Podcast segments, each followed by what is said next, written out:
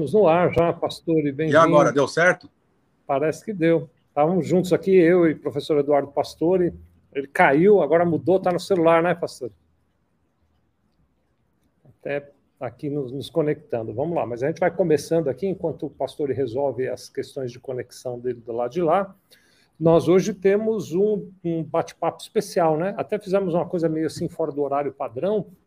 A gente tem eu, o professor Eduardo Pastore, todas as terças. Na verdade, não são todas as terças, né? É a primeira terça-feira de cada mês e depois a terceira terça-feira de cada mês, um encontro que a gente chama de retrospectiva trabalhista sempre às 14 horas, e aí nesse horário nós discutimos temas, é claro, trabalhistas, questões ligadas aos assuntos trabalhistas. Hoje é, é quarta-feira, dia 30, então agora 16 horas e 16 minutos, mas a gente veio numa edição meio que especial, né, pastor, para falar sobre Sim. medidas provisórias, duas medidas provisórias importantes que saíram nessa questão trabalhista, a medida provisória 1108, vocês já devem ter lido, né, uh, e também a medida provisória 1109. Em resumo, eles vão falar um pouquinho de auxílio alimentação, teletrabalho e eu vou chamar assim, a gente vai olhar daqui a pouquinho, uma institucionalização do que foi uh, o programa emergencial de manutenção de emprego e renda que aconteceu lá na época da declaração de calamidade pública por conta do Covid, né? Então, eu queria aqui propor a vocês que a gente fizesse um rápido passeio sobre isso. e vou pedir a vocês todos que estão nos acompanhando seja pelo YouTube ou pelas nossas redes sociais, que vão fazendo seus comentários. Vocês que já leram, vão dizendo lá o que, é que vocês estão achando, vão colocando as opiniões de vocês a respeito dessas MPs, enquanto nós vamos aqui repercutindo. Pastor, eu vou pedir licença para você, para a gente tá. fazer, dar uma rápida passeadinha no começo da medida provisória 108, essa medida provisória, perdão, 1108, ela é de 25 de março de 2022, porque nos tá. primeiros artigos ela traz, como você viu, é claro, né, aquela questão de uma, um refinamento, vamos chamar assim, das regras do uso do vale-refeição. Né? E eu queria bem rapidamente aqui fazer um comentário a respeito disso, vai ser bem curtinho, e depois a gente entra na parte de teletrabalho, pessoalmente eu acho que é a parte mais interessante, e do programa emergencial de manutenção de emprego e renda. Podemos fazer assim, meu amigo Eduardo? Beleza, vamos lá, vamos lá, vamos, vamos tocar assim, ótimo.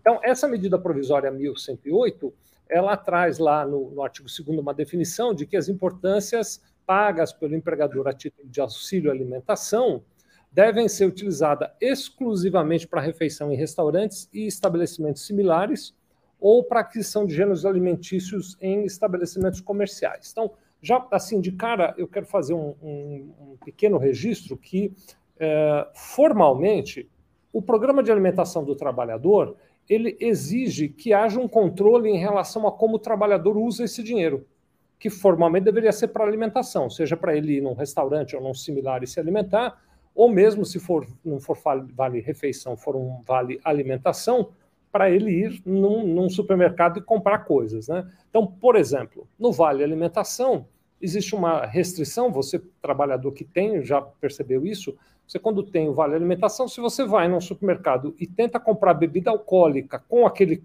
cartão do vale alimentação, você não consegue comprar. Tem um bloqueio ali para impedir que você faça o uso inadequado daquele dinheiro. Então, o primeiro registro que eu quero fazer, sim, é que, por conta dessa exigência de que o, o, o, a verba seja, seja efetivamente usada para alimentação, exigência que está sendo reforçada agora aqui no, no artigo 2 da MP 1108, é irregular fazer o fornecimento de vale alimentação em dinheiro. Se você dá em dinheiro, é outra coisa, não é vale alimentação, não é vale refeição. Né? Pagar em dinheiro inibe este controle que a legislação prevê da efetiva utilização para uso em alimentação. Quando você paga em dinheiro, em última análise, o trabalhador pode usar para o que quiser, pode até ir ao cinema, pode pôr na poupança, pode fazer o que ele quiser com aquilo. E aí, então, não é uh, um, um auxílio alimentação, né? é outra coisa qualquer. Então, a primeira coisa é isso. A legislação prevê que tem que ser no, no formato específico de uh, vale-refeição ou de vale-alimentação, conforme for o caso. Mas no artigo 3 essa MP 1108, ela vai trazer umas regras que não existiam anteriormente para contratação do vale-refeição ou do vale-alimentação.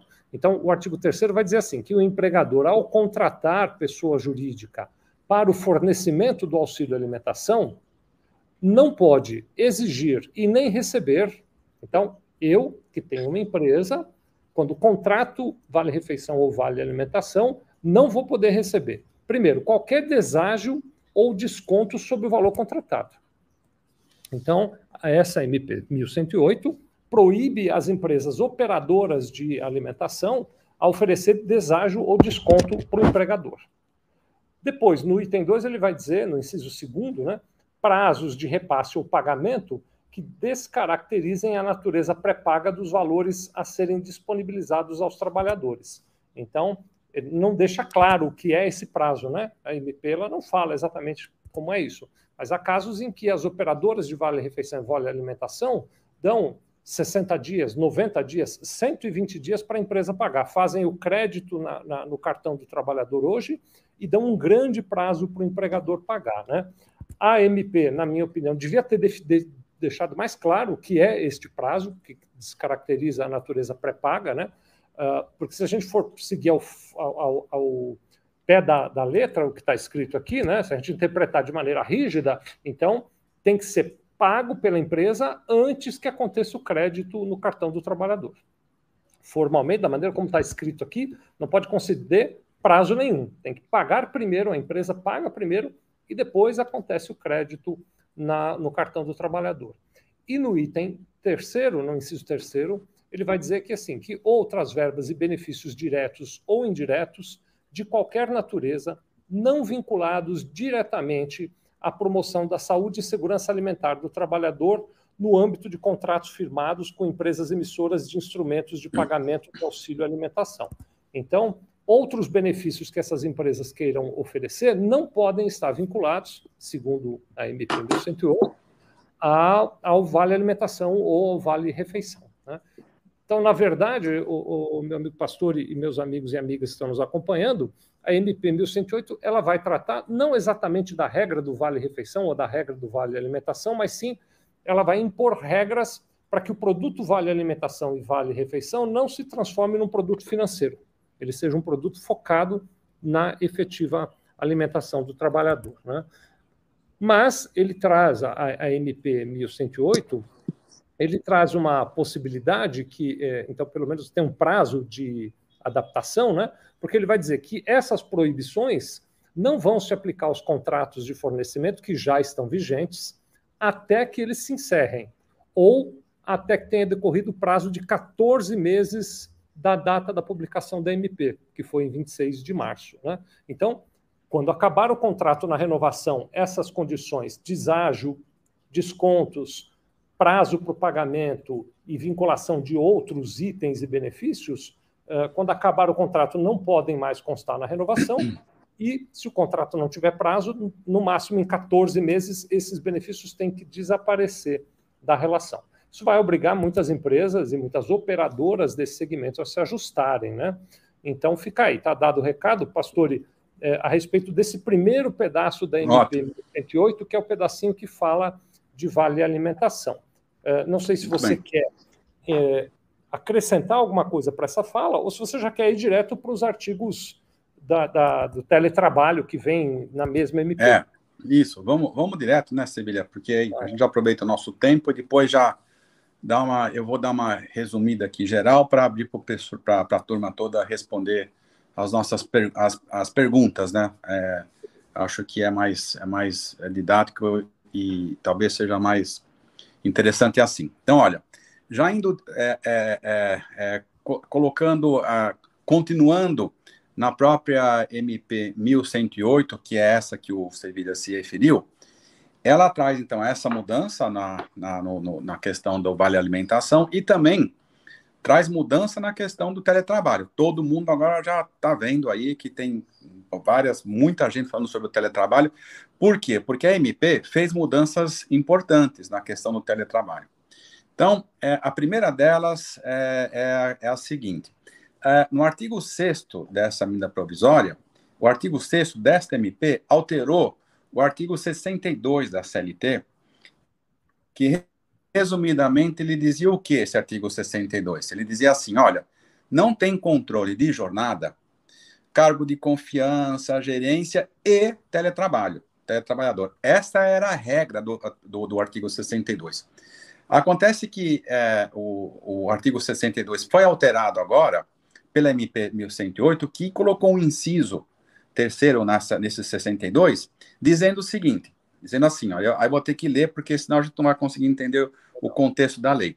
Está dizendo o seguinte aqui, olha, é, a consolidação das leis do trabalho passa a vigorar com as seguintes alterações. Qual que é o inciso terceiro que foi colocado nesse artigo 62 da CLT, pela medida 1108?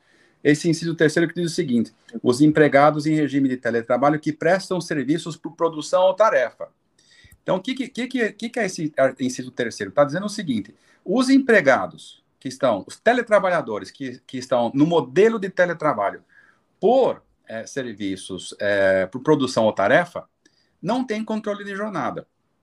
Então, quando, quando, é, quando o, é, é a, a medida provisória insere esse, esse inciso terceiro nesse artigo 62, qual é a dedução que a gente tem na leitura desse inciso? Bom, aqueles teletrabalhadores que estão executando atividade por, por, ser, é, por produção ou tarefa não têm controle de, de jornada, significa o quê?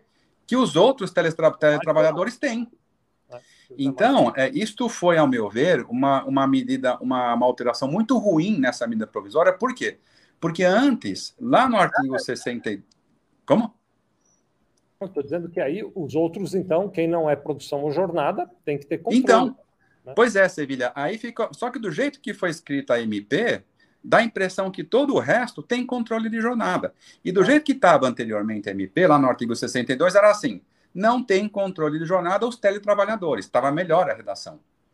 Então, esse, é, é, é, esse conceito novo que foi inserido foi feito de um jeito, na minha, na minha opinião, muito ruim, porque dá, dá a impressão que aqui, antes, a, a mudança foi assim: antes a regra era sem controle de jornada para o teletrabalhador, exceção com controle. Agora mudou. Agora é a regra com controle de jornada e a exceção são esses caras que estão trabalhando no modelo de produção ou tarefa. Então, você viu, Sevilha, que houve uma inversão desse princípio e muito ruim, porque agora nós temos vários problemas quando a gente insere esse inciso terceiro no, no contexto aqui do teletrabalho. Primeiro, nós vamos ter que entender o que, que é trabalho por produção ou tarefa. A gente pode deduzir isso aqui. Ah, por entrega, é, por, é, por tarefa, por serviço prestado. Então, o que, que você imagina aqui? Bom, se está lá no o inciso terceiro, está dizendo agora da SMP que não tem controle de jornada, significa, significa que esse pessoal teletrabalhador tem que fazer o trabalho por entrega.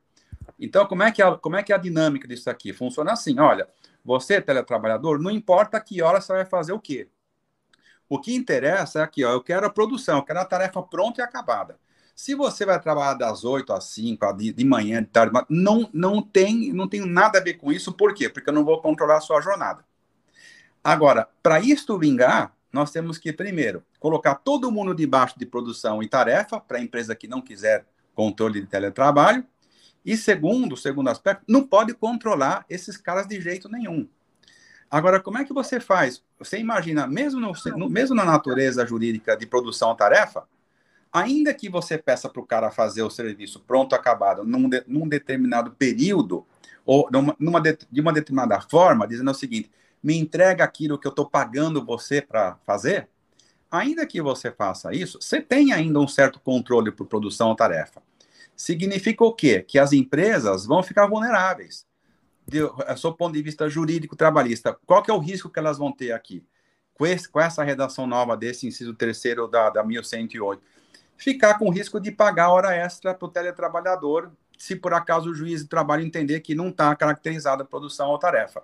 Então, vejam, colocou-se um conceito novo dentro de uma modalidade de teletrabalho que estava bem resolvido, dizendo o seguinte: não tem controle de jornada. Na minha opinião, isto foi muito nefasto e vai gerar insegurança jurídica e vai discutir. Tanto que vocês podem ver nas redes sociais agora, está acontecendo já isso, né, Sevilha? Agora está começando a construir o conceito de produção à tarefa.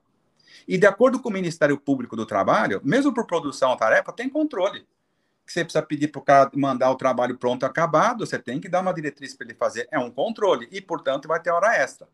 Isso, vai, isso é a posição do Ministério Público do Trabalho e da ANAMATA, da Associação Nacional dos Magistrados Trabalhistas. Então, vejam, para resumir aqui, esse inciso que colocaram aqui na, na 1108 foi muito ruim, na minha opinião.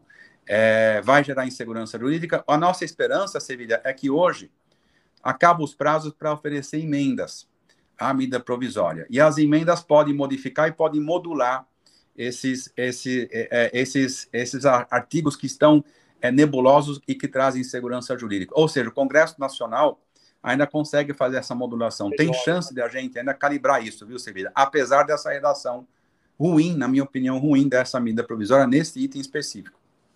Você queria fazer um comentário?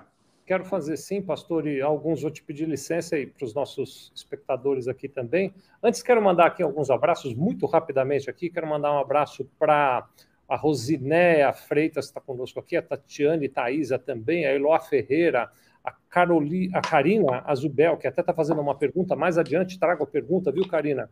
Cris Nemetz está aqui também conosco, a Marcela Mangieri também está fazendo outra pergunta, daqui a pouco trago, a Renata Correia também, Sueli Teles sempre presente com a gente, e hoje estamos mais felizes ainda, todo mundo nos deixa muito feliz, mas o doutor Eduardo Correia da Silva, que também é nosso parceiro na retrospectiva tributária, está aqui nos acompanhando. Obrigado, viu, meu amigo Eduardo Correia, de estar conosco aqui. Eu vivo cercado dos Eduardos, Eduardo Correia para direito tributário. Mas esse daí são os Eduardos boa gente. Eu aqui ah, deixo um é, pouco então, Eduardo Pastor para direito trabalhista, esses são os parceiros bons, né? Eu queria dar uma, uma organizada na, na, nesse raciocínio para te ouvir também, Eduardo, e para compartilhar com as pessoas aqui essa, essa, análise. Então, é assim, né, pastor? A, a MP 1108 ela foi lá, pegou o artigo 75B da, da, da, CLT e aí deu uma remanejada né, no artigo 75B. Foi. Né? Foi. Então, ela, ela vai dizer assim, primeiro, no, no CAPT, no, no, texto principal do artigo, ela vai descrever o teletrabalho como sendo a prestação de serviço fora das dependências do empregador, de maneira preponderante ou não, com a utilização de tecnologia, informação e de comunicação que, por sua natureza, não se configure como trabalho externo. Então, aqui ele, ele já veio trazer essa questão da não necessidade da preponderância até do então, trabalho fora das dependências. O, né? o, o Sevilha, esse aspecto que você está trazendo, esse é um aspecto positivo do MP. Uhum. Isso que você está trazendo é positivo. É bom, Por quê? Porque como é estava a redação ante, anterior do 75B? Estava dizendo lá, teletrabalho é aquele que é caracterizado pelos meios telemáticos, desde que a atividade seja preponderantemente, preponderantemente. fora da empresa. É. Nenhuma outra, nenhuma legislação específica de teletrabalho, você só fazer uma, uma, observação rapidamente aqui, estrangeira, claro. inclusive, usa esse, esse, esse termo preponderante. Isso estava causando uma insegurança jurídica danada, porque começou-se de novo. O que, que é preponderante? Uma vez? Duas vezes? Três vezes. Então, neste ponto, a Sibilia AMP 1108 está dizendo pode ser preponderante ou não. Então, excluiu o preponderante, que, na minha opinião, aí trouxe mais segurança jurídica e você resolve identificando o teletrabalho como esse que você falou aí, é meios telemáticos e fora e fora da empresa. Ponto. Se é preponderante ou não, pouco importa. Aí foi uma mudança importante, positiva da 1108 ela ainda vai melhorando, né? porque no parágrafo primeiro ela vai dizer assim que o comparecimento, ainda que de modo habitual, às dependências do empregador para a realização de atividades específicas que exijam a presença do, do empregado no estabelecimento, não descaracteriza o regime de teletrabalho ou trabalho remoto. Então ele deu mais ainda amplitude e, na minha opinião, nesse aspecto trouxe mais uh, segurança. Aí ele vai inovar ainda no 75B, no parágrafo 2 instituindo algo que não estava previsto anteriormente, que é a possibilidade do trabalhador remoto passar a prestar serviço por jornada, por produção ou por tarefa. Então, da maneira como está redigido ali, ele criou a possibilidade, e é uma possibilidade, a gente agora vai esclarecendo com nossos espectadores aqui, a possibilidade de que o trabalho, ele não precisa ser, o trabalhador remoto, ele não precisa ter um, uma, um salário mensal. Ele pode ter, por exemplo, uma remuneração por tarefa ou por jornada, um salário diário ou um salário semanal. Todas essas perspectivas ficam abertas, né? Do ponto de vista da prática operacional, e eu fico aqui até tentando, né, pastor? Eu sei que você faz isso melhor até do que eu. Eu fico tentando imaginar o que é que o, o quem deu a redação para isso tinha em mente, né?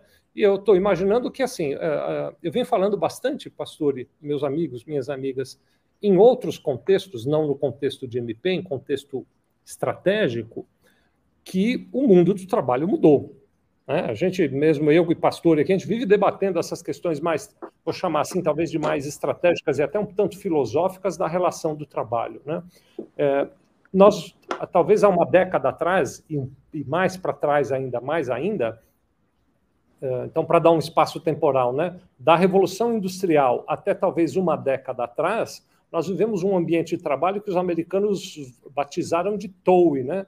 que é o Task Oriented Work Environment que é um ambiente de trabalho orientado para as tarefas, para aquilo que precisa ser feito, para aquilo que precisa ser cuidado no mínimo detalhe, né? Uh, de 10 anos para cá, cada vez mais, e atualmente eu acho que mais ainda, né?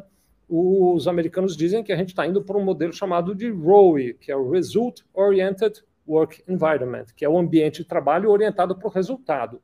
Dentro desse contexto, faz todo sentido que a remuneração seja atrelada a um resultado, né? Sim. Então, eu posso, por exemplo, para criar aqui um exemplo qualquer, eu posso contratar um redator para que ele trabalhe para mim e combinar com ele, eu lhe pago 50 reais por lauda que você escrever.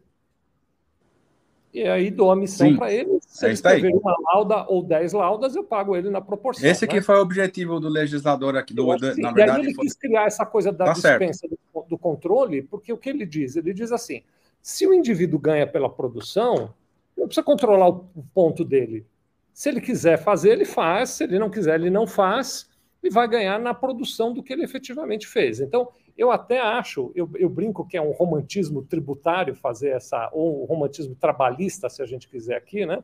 É, é um romantismo trabalhista fazer essa análise, mas eu até compreendo esse pensamento de dizer, então, se é trabalho por tarefa ou por, por, por, uh, por, por produção, né? É, por resultado, então não precisa controlar o ponto do indivíduo. O, o contra-argumento que o pastor está trazendo, que é totalmente válido, é que esse trabalhador depois ele vai dizer: eu trabalhava 14 horas por dia, eu trabalhava 18 horas por dia e nunca ganhei hora extra para isso. O, o, o, Sevilha, esse aspecto é importante e eu concordo com você. Esse, esse parágrafo segundo aqui, que fala que pode prestar é, serviço por jornal de produção tarefa, está perfeito.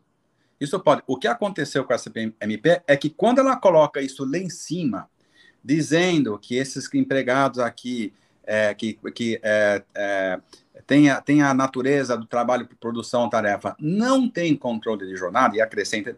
Eu entendi, nós entendemos que o espírito do, do, do, do executivo aqui, do, do, da, do presidente da República, foi é, realmente inserir isso aqui para dizer não tem controle de jornada. Acontece que a redação aqui ficou estranha, porque quando ele diz assim, estes não têm controle de jornada, a impressão que tem é que o resto tem. Porque, isso, eles, isso, porque eles inseriram esse, esse inciso terceiro no 62. Se tivesse, como você falou aqui, Sevilha, só esse parágrafo segundo aqui, debaixo do 75B, perfeito. É. Concordo plenamente com você. Aliás, a natureza do teletrabalho realmente é sem controle de jornada. Por isso que é, por isso que a gente tem que, por isso que eu fiquei intrigado com essa com essa redação, porque a natureza do teletrabalho não tem controle de jornada. Em casos excepcionais você controla. Por quê, Sevilha? É exatamente na, indo na linha que você está colocando. É por tarefa, é por produção. Tal. Então, assim, e eu sempre defendi eu aqui que o teletrabalho a gente deveria partir da premissa do não controle. E se a empresa quiser controlar, não tem problema nenhum, pode controlar, mas aí tem, na hora que vai controlar, tem que controlar direitinho é, com, muita, com muita rigidez. O que aconteceu nesta redação é que, em vez de ficar só debaixo do 75B, como você colocou aqui, Sevilha, empurraram um texto lá para cima, onde vai encaixar na exclusão de controle de jornada. E aí que está acontecendo, Sevilha? Eu estou acompanhando os outros grupos.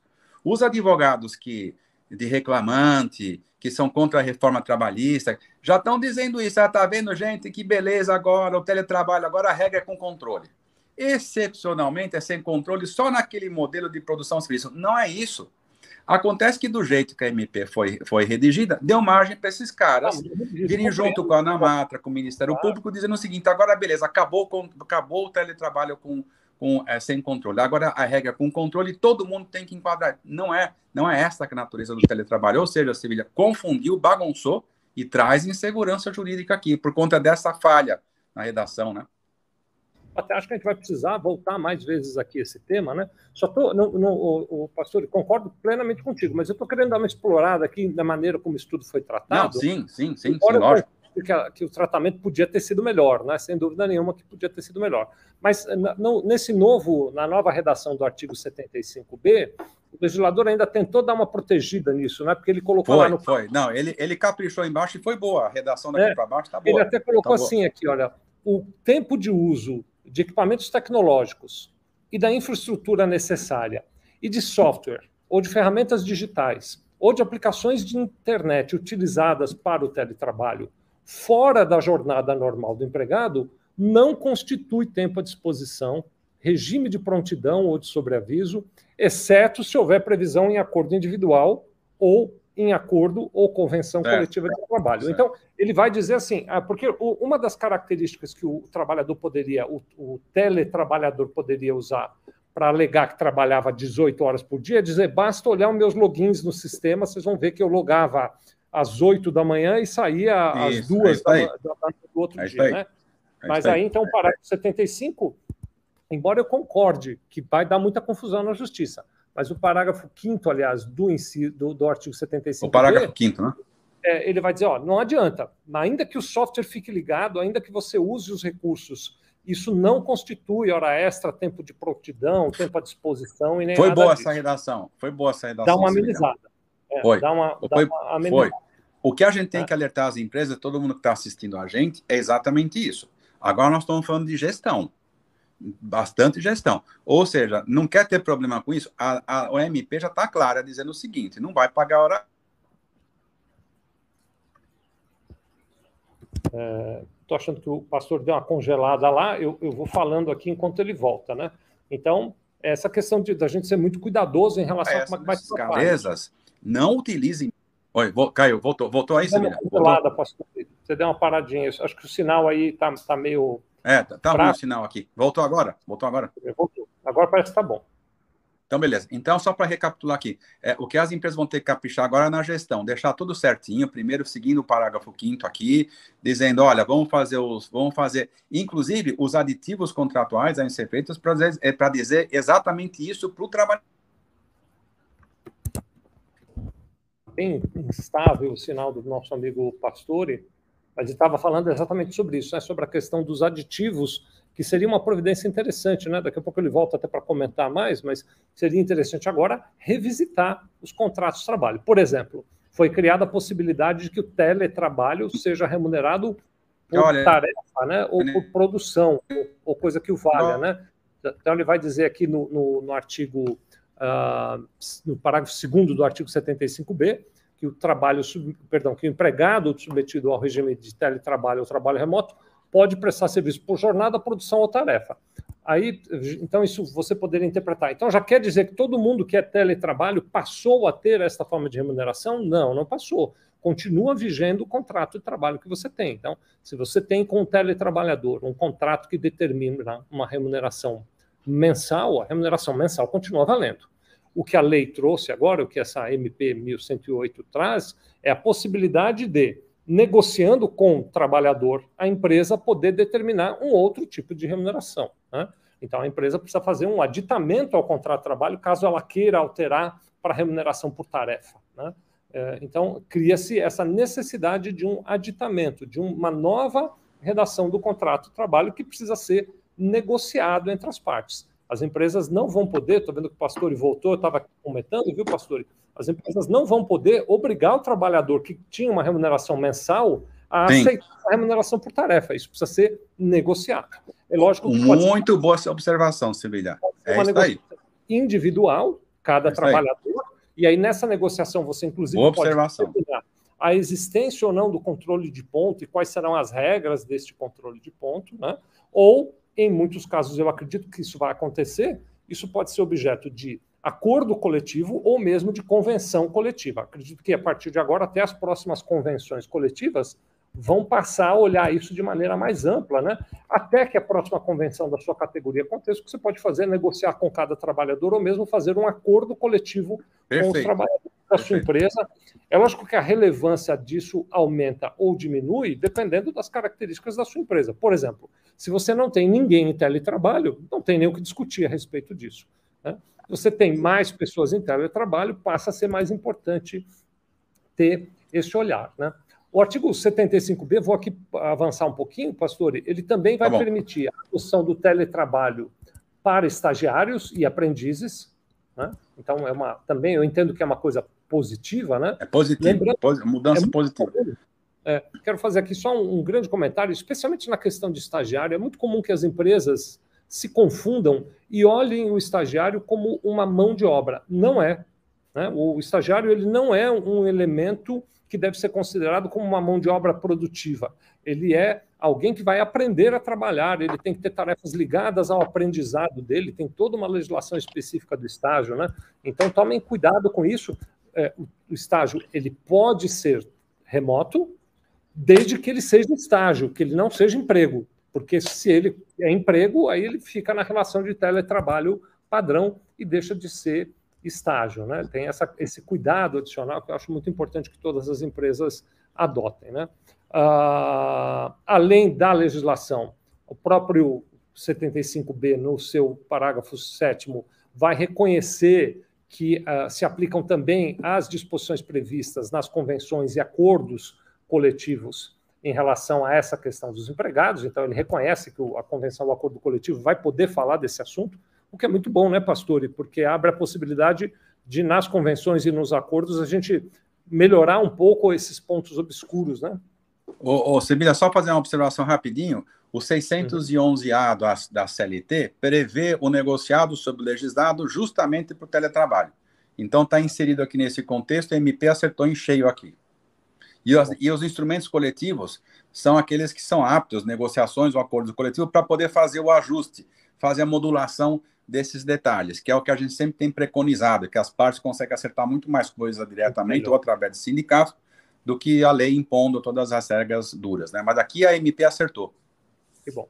Acho que acertou também no artigo 9 onde ela, no parágrafo 9 perdão, do artigo 75b, onde ela vai dizer que uh, o acordo individual poderá, quando possível, né, tem regras para acordo individual, mas que o acordo individual poderá dispor sobre os horários e os meios de comunicação entre o empregado e o empregador desde que assegurados os repousos legais. Então, ele também reconhece até o acordo individual, quando competente, né, tem salários e, e, nível de escolaridade para poder fazer o acordo individual, né, mas ele traz também essa possibilidade. Né? Muito bom, Sibeli. Não, é isso aqui. É, acho que é isso aqui. A prevalência do acordo individual aqui é importante, mais uma vez, seguindo uma, uma, uma situação que já vinha acontecendo lá atrás, na época da outra MP que veio em cima da pandemia, quando se permitiu negociar, inclusive individualmente, a redução do, do, do a redução do é, suspensão do contrato de trabalho e redução de jornada. O Supremo disse que pode, inclusive, poderia, inclusive, é, discutir isso individualmente. Aqui ratifica o princípio da autonomia da vontade do trabalhador e a possibilidade de você, principalmente para micro e pequena empresa, né, Sevilha, fazer os uhum. acordos individuais sem precisar necessariamente da convenção coletiva ou acordo coletivo de trabalho, porque muitas empresas não conseguem participar das negociações, então está aqui a possibilidade de se fazer esse acerto diretamente com o trabalhador. Acertou aqui também, MP. É, acho que sim. Acho que em geral a intenção foi boa, né? Tem um, escorregou num aspecto ou outro aqui a colar, mas em foi, geral foi, foi. foi. Né? O, o artigo... a, a, MP, a, a, MP ajudou, viu, a, esclarecer alguns pontos que estavam do, obscuros. No geral, foi boa, sim. Ela foi boa. Esse, esse aspecto só que eu coloquei aqui, especificamente da jornada, é que ficou essa, essa confusão um pouco, porque bagunçou no artigo 62, que deveria ter deixado quietinho lá, mas tudo bem também. Embaixo é como você falou. Embaixo limpa e acerta e a gente consegue fazer um ajuste bom aqui, né?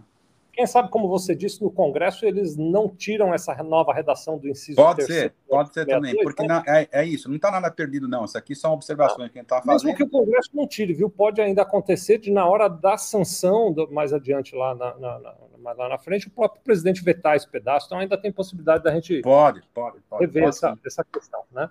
Aí a, a MP 1108 vai trazer ainda uma redação diferente para o artigo 75C, ainda falando de teletrabalho, né? A 1108 ela fica navegando entre teletrabalho e auxílio alimentação, para dizer que a prestação de serviços na modalidade de teletrabalho remoto deverá constar expressamente do contrato individual de trabalho. Durante esse período de pandemia, muita gente foi para o teletrabalho e, e, em muitos casos, o contrato não foi tratado, isso não foi mexido, aditado no contrato de trabalho, foi uma, vou chamar assim, uma liberalidade entre empresa e trabalhador. Né? Agora, até com a edição da, da MP 1108, a recomendação formal é: se você tem trabalhadores como uh, teletrabalho, é importante fazer um aditamento para fazer constar que é teletrabalho, que o regime é teletrabalho. Aí você pode aproveitar e tratar da questão de jornada, eventualmente negociar remuneração por produção. Você pode aproveitar essas coisas, mas para fazer constar que o, que o contrato de trabalho é por teletrabalho, é muito importante. Né? É, fundamental, ah, fundamental, Cília. Segurança jurídica. Princípio é, da transparência e da boa-fé e das regras claras para o trabalhador, para lá na frente o trabalhador não entrar com uma ação e dizer, ó, não sabia de nada essas regras aqui, não, não fizeram nenhum aditivo, não colocaram nada, eu fui pego de surpresa. Fundamental isso está falando, Sevilha. Aliás, viu, pastor, é muito interessante isso, né? Por exemplo, nós aqui na Sevilha Contabilidade, nós temos clientes para os quais nós fazemos folha de pagamento, né? E para esses clientes, quando eles admitem um trabalhador, nós usamos, fazemos lá o contrato de trabalho, né? Muitas vezes, os nossos clientes, então as empresas que assinam esse contrato, nem leem o contrato de trabalho que estão assinando. Né? É, é, é, é, muito importante verificar se o que está no contrato de trabalho é efetivamente o que foi negociado com aquele Perfeito. candidato que foi escolhido é para a vaga. Né? Ah, porque às vezes um contrato de trabalho padrão não vai tratar de detalhes que deveria tratar, de combinações é, que foram feitas é. e que deveria tratar, né? É. Então a recomendação, aproveite esse momento que você vai rever para aditar a cláusula de trabalho remoto e já dar uma relida no contrato, ver se está bom, se tem algum aspecto que precisa ser ajustado. Você que usa serviços de contabilidade para fazer folha de pagamento, precisa ter em mente que o contador tem uma excelente uh, base de conhecimento e muito boa vontade, mas ele não é um advogado. Ele não é a pessoa que depois, numa reclamação trabalhista, vai se apoiar nesse contrato de trabalho, né? Então, o bacana mesmo é peça para o seu advogado trabalhista te ajudar a rever esses contratos de trabalho, a rever a, a, adição de cláusula de trabalho remoto quando necessário, a criar cláusulas quando for necessário de remuneração por, é por jornada ou por produção. Uma boa dica, viu, Sevilha? Sugestão. Boa dica e sugestão. Sugestão de alta segurança jurídica trabalhista, é isso que as empresas muitas vezes não fazem. Deixar as regras claras para o trabalhador, tudo escrito, os aditivos, os adendos. É isso aí, Sevilha. É, é, é isso que as empresas precisam fazer para não ter problema jurídico trabalhista lá na frente. Aliás, de verdade, de verdade, né, o, o pastor, nós, eu digo nós, eu, ele e, e, e, algumas outras pessoas com quem a gente conversa bastante, né, né, nós somos adeptos de uma relação muito clara com o trabalhador, né? Então, por exemplo, um regulamento interno que faça parte, que seja um adendo do contrato de trabalho, é uma política é extremamente saudável, porque aí vai muito tratar. De comportamento, do que se espera do trabalhador e de outros aspectos, né? Então, quem sabe a MP 1108 não é uma desculpa para você, na sua empresa, rever o contrato de trabalho, criar um regulamento interno, criar uma característica de relação de trabalho mais transparente, muito, mais Muito bem lembrado, Sibila. Muito bem lembrado. Você e que proteja também o seu trabalhador, o seu profissional, né? É isso aí. Ah, queria trazer aqui o parágrafo terceiro que foi adicionado na, no artigo 75C, né? E que ele, ele vai clarear mais ainda algo que, na minha opinião, já estava claro, né? o empregador não será responsável pelas despesas resultantes do retorno ao trabalho presencial na hipótese do empregado optar pela realização do teletrabalho ou trabalho remoto fora da localidade prevista no contrato. Né? Então, tem essa situação, às vezes. Eu mesmo, a gente teve um caso aqui na, na Sevilha, só para contar, né? Durante o período da pandemia, uma pessoa que trabalha conosco aqui resolveu ficar com a família lá em Fortaleza. Foi para Fortaleza, ficou trabalhando lá de Fortaleza para cá, né? E é claro, quando a gente voltou a trabalhar presencialmente, ele precisou voltar para São Paulo. As despesas de retorno para São Paulo são por conta dele, não são por conta da empresa. É isso que esse parágrafo terceiro está clareando ainda mais. Né? Uh, e para terminar, na MP 1108, o artigo 75F vai dizer que os empregadores deverão conferir prioridade aos empregados com deficiência e aos empregados e empregadas com filhos ou crianças sob guarda judicial até quatro anos de idade na alocação em vagas para atividades que possam ser feitas por meio de teletrabalho ou trabalho remoto. Então, ele cria uma fila de prioridades assim nessas né, pessoas. Isso não quer dizer que é obrigatório, por exemplo, a, a pessoa que tem uma, uma, uma, criança de até quatro anos, não é obrigatório que ela trabalhe em teletrabalho, mas a lei pede que a gente, nas empresas, ofereça prioridade para essas pessoas estarem no teletrabalho. Né? Então, isso completa a MP 1108. Eu vou deixar agora o, o, professor Pastore comentar um pouco mais aí essa questão. Eu sei que ele tem bastante coisa ainda da MP 1108 para falar. É, caso você não tenha ainda, por qualquer motivo, né, a, a redação da MP 108, o Lucas vai colocar na tela, por favor, Lucas, para nós, os dois meios possíveis para você ter essa redação. Né? Então, primeiro você pode entrar uh, em sevilha.com.br barra retrotrabalhista, deixa seus dados lá, a gente manda MP 1108 a 1109 para você, ou você também pode, se preferir, entrar no nosso grupo do WhatsApp, aí você usa esse endereço, sevilha.com.br barra grupo retrospectiva trabalhista, ter, terminando essa conversa aqui, a gente vai postar lá no grupo a íntegra das duas MPs, né? Então você escolhe se você quer pegar lá no grupo. No grupo é legal que a gente fica lá conversando, trocando ideias de vez em quando, né? Eu estou no grupo, professor Pastore também, fica fácil para a gente conversar. Eduardo Pastore, meu querido amigo, temos perguntas, daqui a pouco vou trazê-las, mas queria te dar a oportunidade de você falar um pouco mais sobre a MP 1108 e já estou até querendo fazer uma combinação antes de você falar aqui contigo e com os nossos telespectadores. A gente se esforça para ter uma hora de conversa, até porque muito mais de uma hora é, fica cansativo para todos. A gente falou bastante da MP 1108. Na terça-feira que vem, a terça-feira que vem, ela também é conhecida como dia 5 de abril, e às 14 horas a gente tem o nosso programa de retrospectiva trabalhista, é a primeira terça-feira do, do, mês. Podíamos combinar da MP 1109 a gente tratar no dia 5 de abril, na terça-feira. Pode ser, melhor. Para mim, tudo bem. Eu não acho que é menos urgente e aí a gente é, porque, é, Você tem razão, Sevilha. Senão a gente vai ficar falando da 1109 aqui, e eu acho que é mais legal agora a gente até, Sevilha, responder algumas indagações, perguntas que tiverem aí nesses 10, 10 minutinhos que a gente tem ainda, né? O que, que você acha? Vamos fazer isso, vamos sim. Eu estou vendo de baixo para frente, Lucas, acabei de ver a Kelly Perim, está pedindo para a gente colocar novamente o endereço do grupo de WhatsApp. Duvido, Lucas, você colocar o endereço do grupo do WhatsApp aí para Kelly ver. Então tá aí, olha, Kelly, você entra no, no seu navegador, né, sevilha.com.br barra grupo retro trabalhista. De vez em quando as pessoas dizem, ah, não estou conseguindo, e aí a gente vai ver porque bota um R no Sevilha. Ah, tem gente que se confunde, escreve Servilha, aí não vai funcionar. Tem que ser sevilha.com.br barra grupo retrotrabalhista, sem R na palavra Sevilha, tá bom? Vamos pegar umas perguntas aqui de trás para frente e a gente vai conversando. Tá Por bom, exemplo, vamos lá. Eu vou, eu vou, ganhar um beijo aqui de uma pessoa especial. Deixa eu me dá um beijo aqui. Essa é minha pequenininha. Pô, isso é... aí é bom, isso aí dá, anima a tarde, hein? Anima a ah, tarde. Já pagou o trabalho de hoje. Ela acabou de é. chegar da escola. Vamos lá. Tem uma pergunta da Karina Zubel. Quer botar aqui para a gente, Lucas, por favor, para que a gente poder comentar? Uh, a, Karina está perguntando assim: boa tarde. Esse vale alimentação, quando se trabalha em modo híbrido, o vale alimentação é integral para o mês? Né? Então, a pergunta dela: a pessoa, por exemplo, que tem um trabalho híbrido, ela vai de vez em quando para a empresa e de vez em quando ela trabalha em casa, ela quer saber como é que é a regra do vale alimentação, né? Estou uh, aqui querendo começar a recomendar olhar a, a, convenção coletiva e o acordo coletivo, para ver se tem alguma tratativa disso lá dentro, né, Pastor? É isso aí, é essa a primeira medida, exatamente essa. Olhar para as negociações, para os instrumentos coletivos, porque muitas vezes lá já tem as regras, inclusive do, do teletrabalho pandêmico, que já vem lá de trás, né? Tem empresa uhum. que, por exemplo, manteve o vale alimentação, mesmo é, tendo, mesmo o trabalhador estando em teletrabalho, que você imagina, ele fica um pouco em casa, ele fica um pouco é, é, na, na, na, na, empresa, que é, que, é o, que é esse híbrido, né?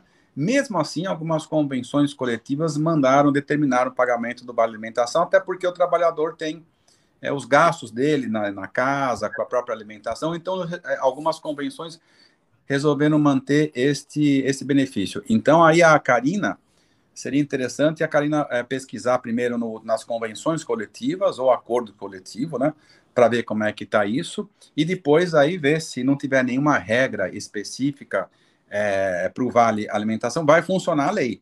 Aí para o híbrido, aí para o híbrido, aí as empresas estão às vezes estão fazendo também acordos individuais para acertar a questão do vale alimentação para o híbrido, porque fica um pouco em casa, um pouco um pouco na empresa, então nós estamos vendo também acordos individuais. Se não tiver regra nenhuma no ordenamento jurídico, desculpa, na, na convenção coletiva de trabalho, aí você faz a, usa, pode fazer os ajustes através de acordos individuais. Muito bem, muito bem. Uh, a própria, a, mesma pessoa que fez essa pergunta, ela fez uma outra pergunta aqui, a Karina, de novo, que ela traz uma, um questionamento que é assim, e o que é obrigatório a pagar no home office, né? Então, Karina, é, a coisa é assim, formalmente, esse teletrabalho, né, que tem esse nome em inglês, home office, ele é uma relação de trabalho que prevê uma remuneração, que pode ser mensal, nós vimos agora, pode ser por jornada, pode ser por produção, ele tem várias possibilidades, né? Os encargos trabalhistas padrões estão ali presentes, então, 13 terceiro, férias, uh, horas extras, quando cabível, né, a hora extra e outras características, todos estão lá.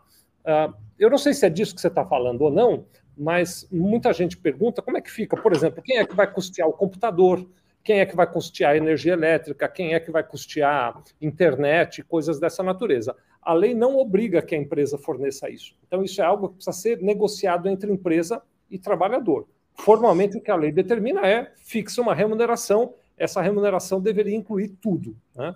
Mas é possível, é claro, e é até uma estratégia interessante fazer com que parte dessa remuneração se transforme em ajuda de custo.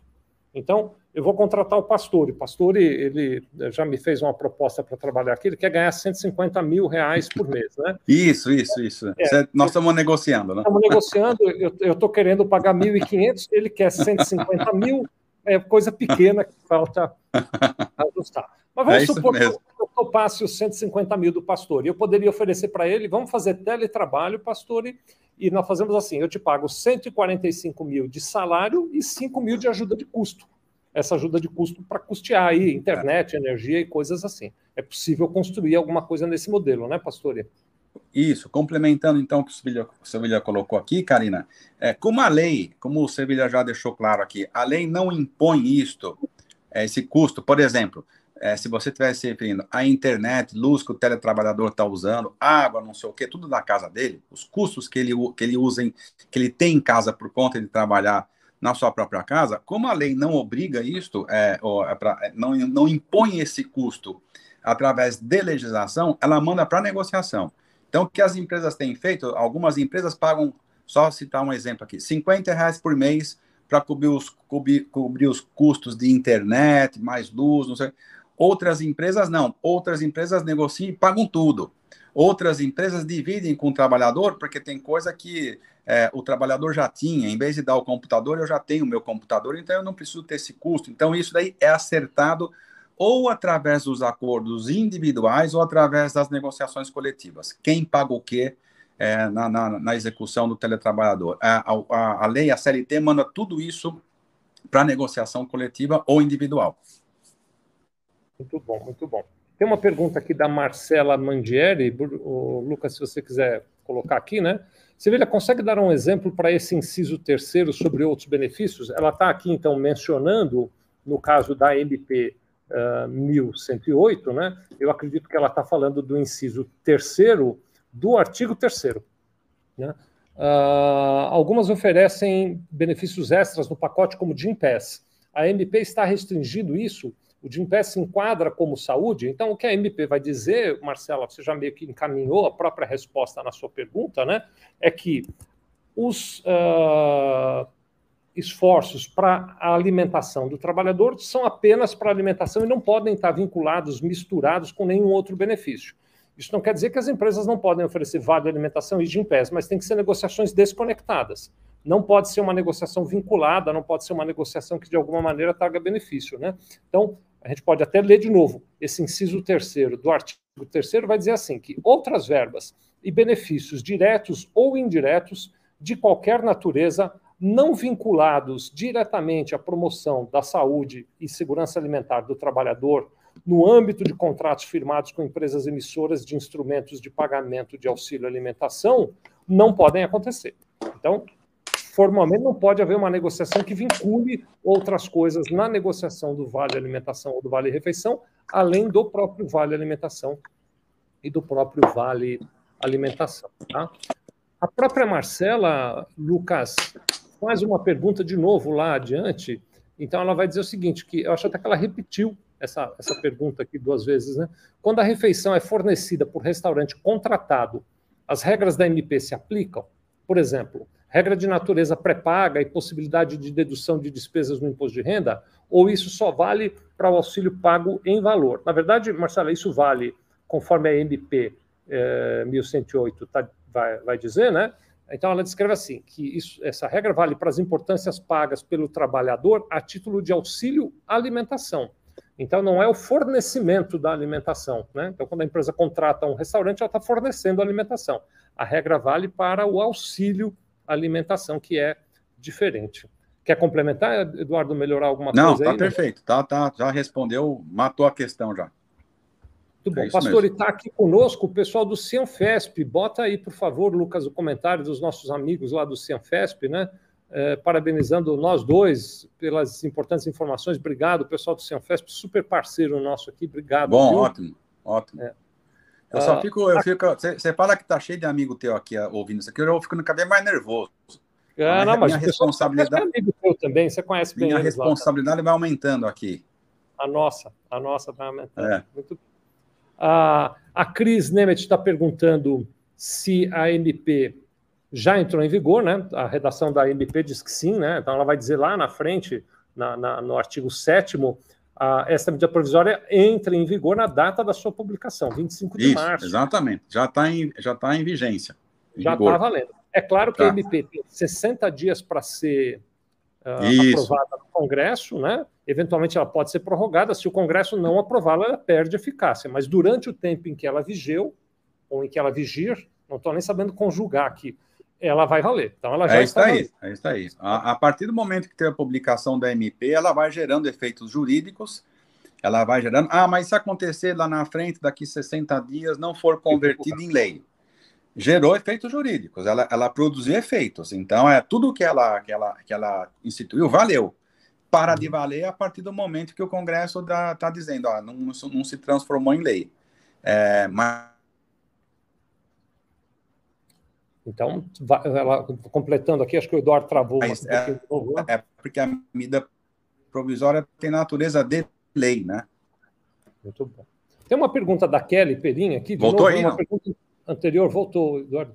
Uma voltou, pergunta anterior, Lucas, que eu deixei passar, ela pergunta se o Vale Refeição nunca pode ser em dinheiro. Tá Quero até ouvir o Pastore a respeito disso, Pastore, porque eu entendo que não, que o Vale Refeição não pode ser em dinheiro, porque ele tem que ter o controle necessário para garantir que o dinheiro seja aplicado em alimentação, né? Regra é isso aí. Do, da, da, da, do PAT, do Programa de Alimentação Trabalhador.